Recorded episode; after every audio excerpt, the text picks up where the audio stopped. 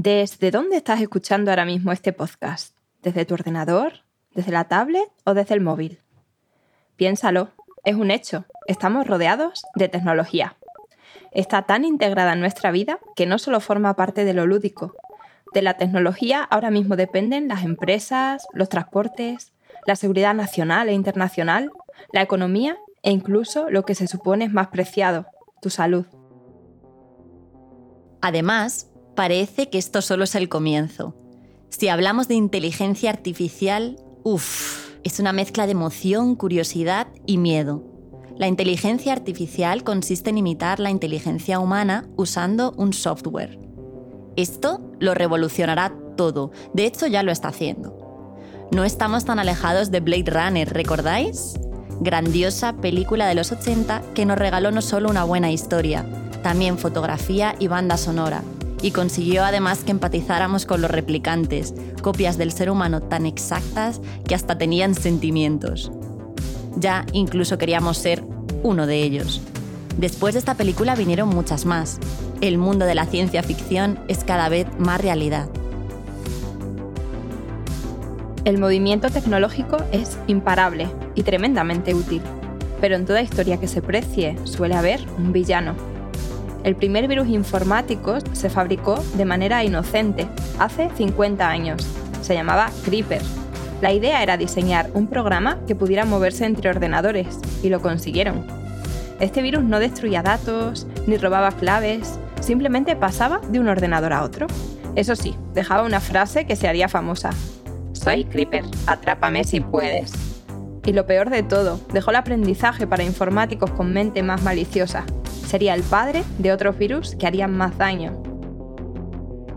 Años más tarde, en Filipinas, nació el virus más famoso. I Love You infectó con su amoroso mensaje 50 millones de equipos y se cobró más de 10.000 millones de dólares en daños. A este lo siguieron Code Red, que llegó a atacar servidores de la Casa Blanca. Melissa, cuyo creador fue capturado por el FBI, y decidió cambiar la cárcel por colaborar con ellos para capturar a otros delincuentes informáticos, o Zeus, del que no se conoce dueño, y consiguió robar 70 millones de dólares. Virus informáticos y virus en humanos. Quizás es verdad que no somos tan distintos a los replicantes. Hoy intentamos dar respuesta a una de las afirmaciones más usadas en las consultas de pediatría. Esto es un virus.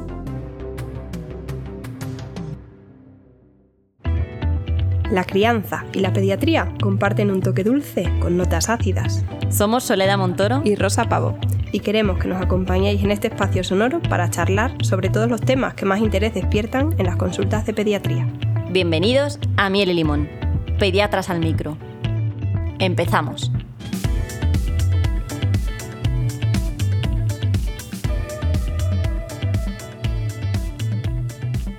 Bueno, Rosa, hoy estamos tú y yo mano a mano. Sí. Esto es una novedad. Esto es una novedad, pero no es que nos gusta probar cosas nuevas, ¿no?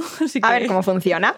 ¿De qué vamos a hablar hoy, Rosa? Bueno, pues vamos a hablar de que esto es un virus. Y es que el año pasado fue un año atípico en muchos sentidos, pero fue fabuloso para las familias que se estrenaron en el, en el universo de la escuela infantil. Para los pediatras también. Sí, sí. Nuestro año fue mucho más tranquilo en términos virales, ¿no? Porque vivimos en una especie de paraíso pediátrico y, esto también ha contribuido a que se crearan falsas expectativas para las familias que pisaron eh, por primera vez una escuela infantil, porque este año vienen muchos padres a la consulta a los que les falta traer el ticket de devolución diciendo que el año pasado no se pusieron malos y este año no levantan cabeza. Sí, pues que cuesta explicar mucho que este año es más parecido a lo que era la vida prepandemia, que se nos ha olvidado un poco y es que, pues eso, el año pasado fue una luna de miel en cuanto a virus diferentes al coronavirus eh, se refiere. El coronavirus es solamente uno de los millones de virus diferentes que existen, porque son frecuentes o no las infecciones por virus soles. Muchísimo. De hecho, son con diferencia eh, la causa más frecuente de infecciones en general. Y encima, cuando hablamos de la edad pediátrica, parece que esto es todavía más. Hay muchos tipos de virus y dentro de cada virus pueden existir a su vez diferentes versiones. Por ejemplo, los rinovirus, que no sé si la gente conoce tanto este nombre, porque ahora el coronavirus le suena a todo el mundo, pero los rinovirus son la causa más frecuente del catarro común. Pues bien, dentro de los rinovirus hay 100 tipos diferentes. Entonces, imagínate la cantidad de veces que te puedes acatarrar. Y es que aunque ya hubieras pasado los más de 100 rinovirus del mercado, todavía te quedarían por conocer adenovirus, para influenza, bocavirus, coronavirus de los antiguos, no del nuevo. Y al final todos estos virus pueden producir síntomas catarrales, por lo que puedes tener millones de catarros diferentes a lo largo de tu vida. ¿Mm? Eso es. ¿Y qué, tipo de infecciones producen los virus soles? Pues casi de todo. Básicamente todo lo que termina en itis, que, viene del, griego y significa inflamación. Entonces, pues bueno, pues le pones itis a todo y, es inflamación de eso. Por ejemplo, faringitis, laringitis, otitis, gastroenteritis, meningitis y así nos podríamos tirar pues casi todo el episodio. Muchas más, vamos.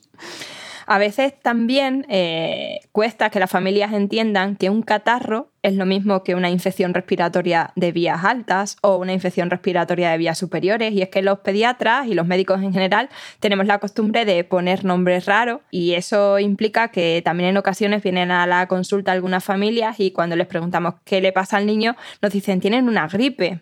Pero no es correcto utilizar el término gripe como sinónimo de catarro porque la gripe es un virus concreto. Para todo, ¿no? Eso es. La gripe puede producir síntomas catarrales, pero no todos los cuadros catarrales van a ser por una gripe.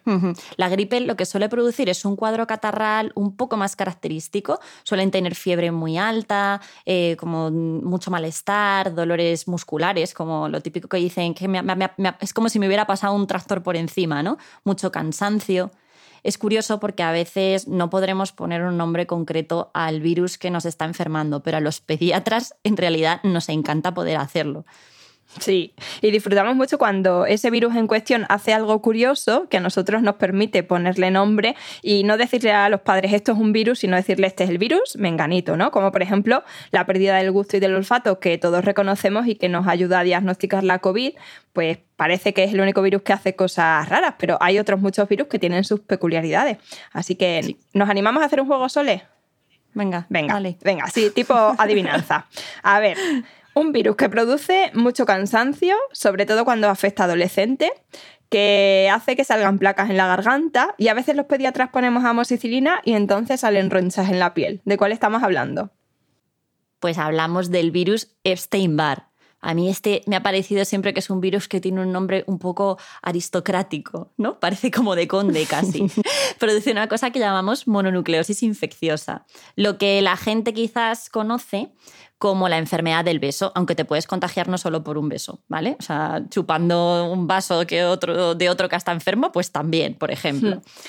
Aquí es importante que señalemos algo práctico para las familias, ¿no? Y es que os animamos a que cuando un pediatra quiera poner antibiótico por una angina, que es lo mismo que decir faringitis bacteriana, la faringitis es una inflamación de la faringe, o sea, de la garganta, pidáis, si es posible, que se haga a vuestro hijo un test de estreptococo que nos permite confirmar de una forma rápida y sencilla que realmente es necesario poner antibiótico. El test de estreptococo es otro palito, que parece que nos encantan los palitos, que sí? Esta vez por la garganta, tiene que ir ahí donde la amígdala, pero es súper útil y los pediatras es verdad que lo usamos mucho. El estreptococo es la bacteria que, produce las típicas anginas que, que dan pues, eh, un, un cuadro muy típico, que es fiebre alta, que inicia así como muy rápidamente, dolor de garganta bastante intenso, a veces de tripa y muy típicamente no nos da tos y mocos. Por eso los pediatras preguntamos muchísimo lo de, mm, le doy la garganta, vale, pero tiene además tos y mocos. Bueno, esto ya nos guía mucho. Eh, cuando un pediatra sospecha que, es esta la infección, pues debería, en general, y lo solemos hacer, utilizar este test que es muy sencillo y además es rápido. Y ponemos antibiótico o no, pues dependiendo de, del resultado. Si es positivo, lo ponemos, si es negativo, pues no hace hmm. falta. Y bueno, aunque este capítulo va de virus, se nos ha colado esta bacteria, el estreptococo, que también es responsable de la escarlatina. Y muchas familias lectoras de Luis May Alcott pues siguen poniendo cara de póker cuando hablamos de la escarlatina, porque en Mujercita fallece un bebé por escarlatina y también es la causa por la que enferma vez y luego tiene secuelas importantes, ¿no? Pero en el momento... Pero esto es raro. Ahora. Es raro, es muy raro. En el momento actual no hay ningún tipo de preocupación porque diagnostiquemos a un niño o a una niña de una escarlatina o porque tenga infección por estreptococo. ¿Por qué? Porque se cura con nuestro antibiótico más antiguo, que es la penicilina. Vale, pues venga, seguimos con nuestro reto viral. ¿Qué virus produce que te salgan cosas raras o directamente que se te caigan las uñas unas semanas después de haberlo tenido, cuando ya hasta se te ha olvidado que pasaste esa infección. Pues este ha sido una de las grandes estrellas invitadas. Yo nunca, jamás había visto tanto mano-pie-boca como, como este año. El mano-pie-boca está producido por un virus de la familia de los Coxsackie. Forma parte de la familia de los enterovirus. ¿no? los virus se organizan como por familias, como la mafia italiana. y bueno, el virus de mano-pie-boca, que hemos conocido muchos este año, realmente debería llamarse mano, pie, boca, culo, porque al final también produce lesiones en la zona del culete. Muchas veces en la escuela infantil lanzan un mensaje bastante alarmista eh, a las familias diciendo, ay, mano, pie, boca, eh, llevasle corriendo al pediatra. Nosotros simplemente verificamos la información que ya nos trae la familia y decimos, pues sí, efectivamente, lo habéis diagnosticado correctamente, pero no solemos hacer ninguna actuación especial porque no requiere ningún tratamiento específico. ¿Y otro virus que da manchas? Pero en forma de bofetada en los mofletes, por ejemplo. Que además es también muy, muy típico, ¿no? Es que llama mucho la atención, porque es que verdad es que se les ponen las mejillas súper rojitas. El parvovirus B19, que produce el eritema infeccioso o megaloeritema. ¿Qué virus te da fiebre durante 3-5 días y cuando se va la fiebre salen manchas en la piel rosa? Pues este es el exantema súbito, que está producido por un virus de la familia de los herpes. Exantema es el nombre que le damos los pediatras, los médicos, a las manchas que salen en la piel y son un síntoma muy frecuente en las infecciones víricas durante la edad pediátrica. O sea que en muchas ocasiones que vuestros hijos se pongan enfermos, vais a ver que igual que el virus le da tos, moco, fiebre o lo que sea, a veces también dan manchas en la piel y no significa nada grave. Aprovechamos y decimos que las únicas manchitas en la piel que nos preocupan son las petequias, que se diferencian porque son como puntitos rojos o morados que estiras la piel y no blanquean ni desaparecen. Y ese sí sería un motivo para consultar en un servicio de urgencias cuando un niño tiene fiebre y petequias. Sí, lo dijimos en nuestro episodio de fiebre. Efectivamente. que es muy raro, pero está bien diagnosticarlo de forma precoz. Vale, Sole, ¿y qué enfermedad, que ya no vemos gracias a las vacunas, se diagnosticaba de forma precoz mirando el interior de la boca de los niños? A veces parecemos como Sherlock Holmes, ¿eh? los pediatras. pues el sarampión porque salían unas manchas que si mirabas por dentro en la zona de las mejillas te permitían hacer el diagnóstico unos días antes de que salieran luego ya las manchas más típicas de la piel que conocemos un poco más todos. Ya dejamos nuestra ronda de curiosidades virales para seguir con las preguntas más frecuentes que nos hacéis en la consulta. Muchas familias no entienden por qué los niños se ponen más malos con mucha más frecuencia. ¿Es que les afectan más los virus? Bueno, en los niños se juntan varios elementos. Lo primero, que como niños que son, igual que tienen que crecer, aprender a hablar y a caminar, pues sus defensas también tienen un proceso de aprendizaje simplemente por el hecho de ser niños pequeños, tienen un sistema inmune más inmaduro. Es decir, que tienen que entrenar eh, sus defensas. No es que nuestro hijo tenga un problema de defensas, es algo que es que tiene que suceder de forma natural. A que no esperáis que vuestro hijo, según, según nazca, pues se ponga a caminar y a charlar. Pues es que esto, esto daría hasta miedo. pues con el sistema inmune igual. Lo segundo, es que debido a los trabajos, a la escasa conciliación, pues nos vemos obligados a llevar a nuestros hijos desde edades muy tempranas, muy chiquitines, a escuelas infantiles Ojo, que las escuelas eh, también tienen su parte buena, ayudan a socializar, los niños aprenden y están con otros niños, pero la mayor parte de las veces tenemos que saber que, vamos a pagar un precio alto con las infecciones. Son sitios cerrados, en ocasiones con un gran número de niños en un espacio pues, reducido, además las infecciones empiezan a ser contagiosas desde, desde el periodo de incubación. Esto quiere decir que el niño puede estar enfermo y nosotros ni siquiera habernos dado cuenta, ¿no? Y encima, pues claro, los niños van vean, lo tocan todo, se lo llevan a la boca y además parece que los virus, los niños pequeños, se reproducen durante más tiempo, es decir, que pueden como estar contagiando durante un tiempo más prolongado. Vamos, que los virus pasean tan campantes por las escuelas infantiles. Es su paraíso. Pues sí. En este sentido, deberíamos de sacar algunos aprendizajes valiosos ¿no? con la pandemia. El primero sería que no debemos llevar a los niños a la escuela infantil cuando están malos, aunque no tengan fiebre cuando se despierten esa mañana. ¿no? Lo mejor es esperar pues 24 o 48 horas en la medida de lo posible, por lo que decía Sole, porque las circunstancias de cada familia son diferentes y no tenemos muchas medidas que faciliten la conciliación y quedarte en casa cuidando a tu hijo cuando está enfermo. El segundo punto importante es el lavado de manos, mm. que debería ser obligatorio antes y después ¿no? Eh, de entrar y salir de la escuela infantil y varias veces a lo largo del tiempo que están los niños en la escuela. Debería ser obligatorio que nos laváramos las manos después de sonar los mocos o de cambiar un pañal de, de un niño y la ventilación, que es lo más eficiente para disminuir los contagios de cualquier virus, ¿no? que se contagien, claro, en esos virus a, través de aerosoles o por la vía respiratoria. Por eso, siempre que haya ventanas en un aula, es importante que esas ventanas estén abiertas la mayor parte del tiempo que sea posible. Sí, es verdad. Ahí los padres muchas veces se preocupan un poco porque dicen, jo, es que hace tanto frío que es que, claro, que está todo abierto que es lógico que se pongan malos. Pues no, se van a poner más malos por estar encerradicos con todos los con todos los virus ahí trabajando que por tener las, ventanas abiertas, aunque entendemos que obviamente pues ahí habrá que abrigar más a los niños para que no pasen frío.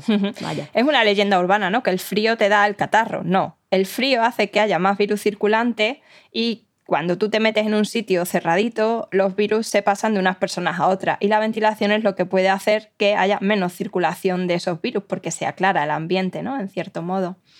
Eso es. ¿Y cómo diagnosticamos una infección por un virus? ¿Hacemos pruebas?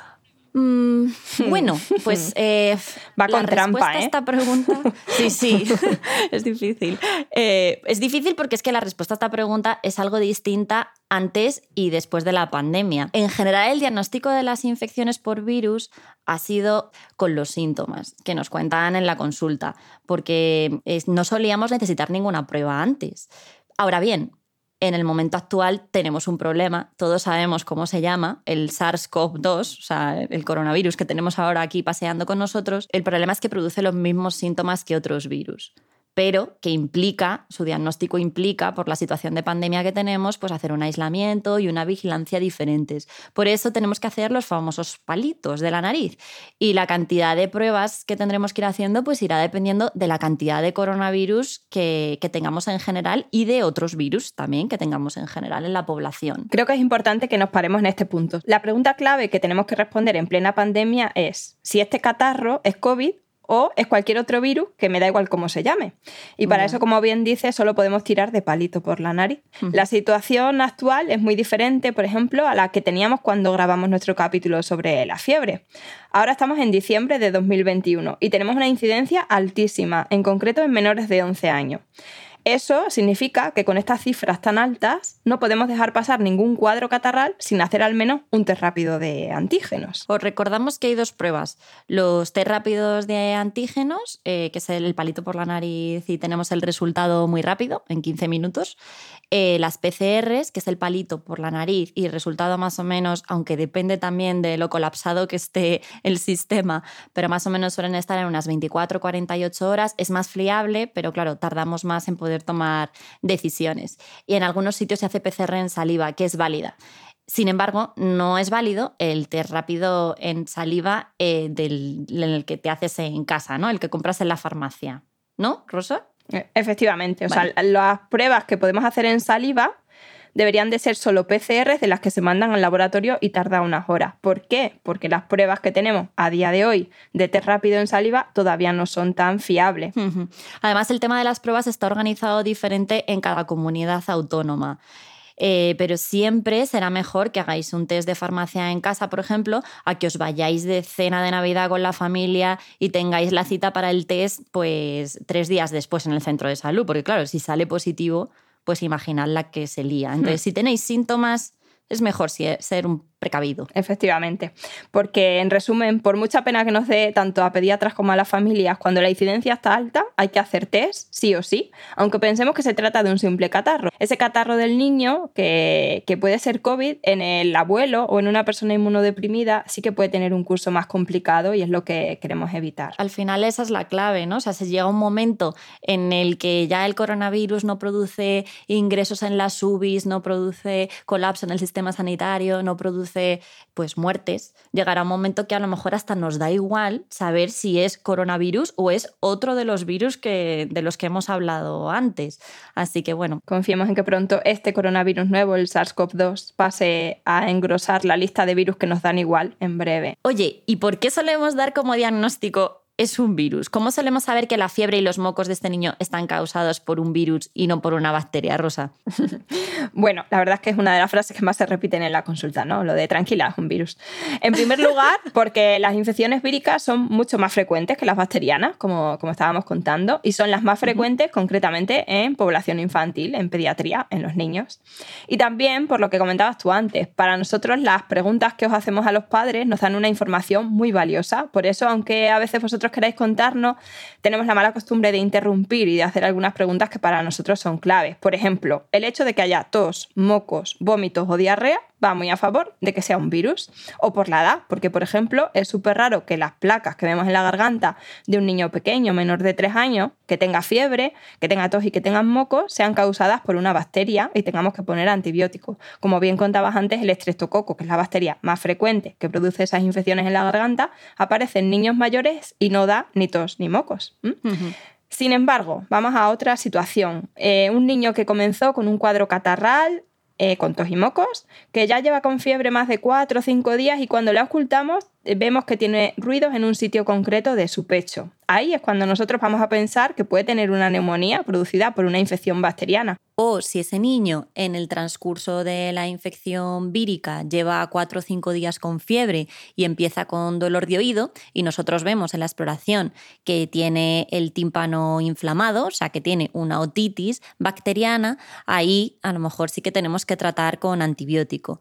Es decir, son infecciones a las que se ha sumado algo más. Efectivamente. Ya, pero entonces algunas familias podrán pensar, ¿y por qué no se le pone antibióticos desde el primer día que tiene fiebre?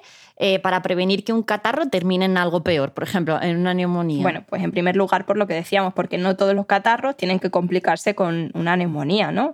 Esa es la rareza. Por eso es importante que expliquemos siempre cuáles son esos signos de alarma por los que habría que consultar. Es decir, cuando un niño tiene un cuadro catarral y fiebre que dura más de 4 o 5 días, ahí hay que ir al pediatra, porque ya puedes tener el mejor fonendo del mundo y la mejor oreja del mundo, que una neumonía no se oculta generalmente, no se diagnostica cuando un niño lleva con fiebre cuatro horas, ¿no? Hmm. Cuando un niño tiene dificultad respiratoria, pues también debe de ir a la, a la consulta que le exploremos y por supuesto si hay un empeoramiento de su estado general.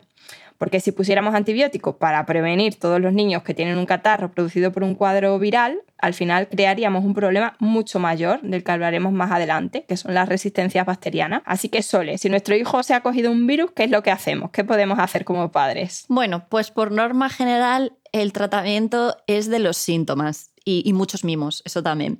En raras excepciones se utilizan antivirales, solo en infecciones pues, muy graves o en niños que sean muy delicados porque tengan alguna enfermedad, por ejemplo, importante. ¿no? Tratamiento sintomático se refiere a tratar los síntomas que pueden estar creando como una incomodidad en el niño, por ejemplo, paracetamol, ibuprofeno para la fiebre, ¿no? que es normal que ya lo has comentado, ¿no? que tengan durante unos días, o para el dolor. Y mientras, mientras vamos haciendo eso, pues su cuerpo se, va defendiendo del virus hasta lograr matarlo. Pero oye, este año es que ya va por el cuarto catarro en dos meses, ¿no? Que es, que es verdad, es, desesperante. es que está siempre malo. Pero este muchacho o esta niña no crean defensas o qué, Rosa. Sí, muchas familias también incluso nos dicen, es que lleva mm, tres meses malo con catarro, ¿no? Al final cuando empezamos a hacer esas preguntas nos damos cuenta de que va enlazando diferentes catarros, pero es que un catarro te puede dar tos durante 10 días hmm. y cuando todavía no has vencido un catarro ya estás en contacto con el, con el siguiente virus. Entonces, bueno, aquí confluyen también varios problemas. Primero, bueno, más que problemas, circunstancias, ¿no? Primero que el sistema inmune, como hemos dicho, de los niños más pequeños es más inmaduro. Segundo, que no todos los virus crean una inmunidad duradera y podemos infectarnos con diferentes tipos del mismo virus, como decíamos también antes. Y luego, eh, que no dejamos casi que los niños se recuperen de un proceso vírico cuando ya están de nuevo en la escuela infantil y llega el virus de su amigo de la derecha, ¿no? Entonces, al final están luchando todo el rato frente a diferentes infecciones víricas. Y mira, una vez un padre me dijo que los niños en la escuela infantil eran cócteles explosivos, a lo cual yo le respondí que más bien son armas biológicas. Así que bueno, esa, esa respuesta de muchas familias, de muchas abuelas y de muchos abuelos, ¿no? De, bueno, pues dale ya el antibiótico, que al final es lo único que le funciona. Esta frase nos no mata. nos vale, nos mata, no nos vale porque no, no estamos de acuerdo con ella, ¿no? Totalmente, totalmente. Pero es que el problema es que los antibióticos no sirven para las infecciones por virus, sirven para las bacterias, que es otro bicho totalmente diferente. Y no solo, además, es que no sirvan para los virus, es que pueden empeorar la situación y sacar otro villano, o más bien supervillano, más peligroso al juego, que son las bacterias multiresistentes. Y esto sí que nos da pavor. O sea, cada vez que usamos antibióticos, sin necesitarlo, ayudamos a seleccionar eh, bacterias resistentes. Digamos que les damos pistas para que aprendan a librarse de nuestras defensas, que tanto además nos cuesta fabricar, como hemos visto. Entonces, es como eh, es como enseñar nuestras cartas al contrincante antes de empezar siquiera a, a, jugar la partida. Por eso es importante que transmitamos bien el mensaje de que un cuadro catarral suele cursar con fiebre 3, 4, 5 días y lo normal es que luego se queden sin fiebre. Porque muchas familias nos dicen, vale, es que lleva 5 días malo y la otra vez le pasó igual. Hasta que alguien no le dio el antibiótico, el niño no mejoró. Ay, ahí temblamos. Bueno, pues aquí una reflexión en alguna rara ocasión sí que efectivamente a lo mejor será que de inicio era una bacteria la que causaba el problema. Hay veces que lo que pasa es que la bacteria, digamos, como que se animó y se añadió a la infección por el, por el virus. Ahí el antibiótico está bien indicado, pero vamos, quiero señalar que esto realmente es poco frecuente, ¿vale? Lo que suele suceder es que con o sin antibiótico, en realidad esa infección a los cinco días ya se iba a terminar porque el cuerpo ya pues, había controlado la infección por el virus y uh -huh. simplemente es que coincide el momento en el que nuestro cuerpo ya lo ha eliminado con el momento con el que empezamos un antibiótico que a lo mejor no estaba indicado. Eso es, o sea que mensaje clave, el antibiótico no vale para el catarro, el antibiótico vale para la otitis o para la neumonía o para otro tipo de infección bacteriana que se haya añadido a la infección vírica o que se haya producido como consecuencia de una complicación, ¿no? Eso es. Los virus no se matan con antibióticos. Así, grabado a fuego. Vale, ¿qué, qué podemos hacer en general? Para bueno, no ponerse malo. Pues lo que hemos hablado en otros episodios, ¿no? Nosotras somos fervientes defensoras de las medidas de prevención y de hecho todos hemos comprobado el año pasado que cuando se han hecho de manera exquisita y rigurosa realmente han funcionado. Este año, con el gran escudo de la vacunación, afortunadamente hemos podido relajar esas medidas que fueron tan rigurosas el año pasado. Entonces, recordamos, el lavado de manos es vital, ponerse el codo al toser. Y es barato, además. Evitar los espacios cerrados con mucha gente.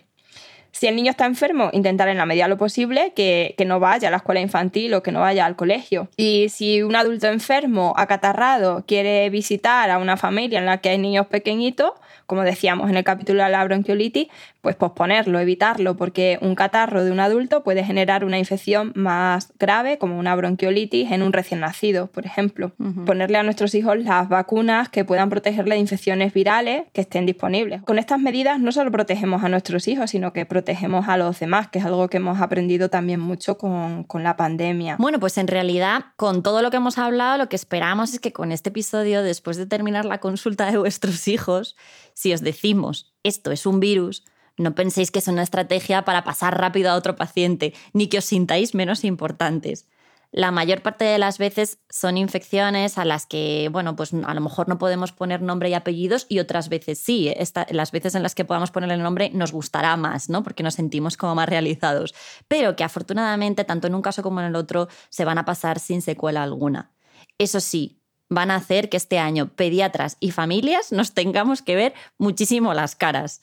Así que nada, pues con esto yo creo que ya hemos terminado, Rosa, ¿no? Confiamos en que entendáis por qué unas veces haremos prueba del palito y otras veces no. Y por qué para nosotros es tan importante que nos contéis cómo van pasando las cosas y que también consultéis cuando aparezcan esos síntomas de, de alarma que tanto nos gusta explicaros. El siguiente episodio va a ser muy especial, ¿verdad? Vamos, a mí me hace mucha ilusión.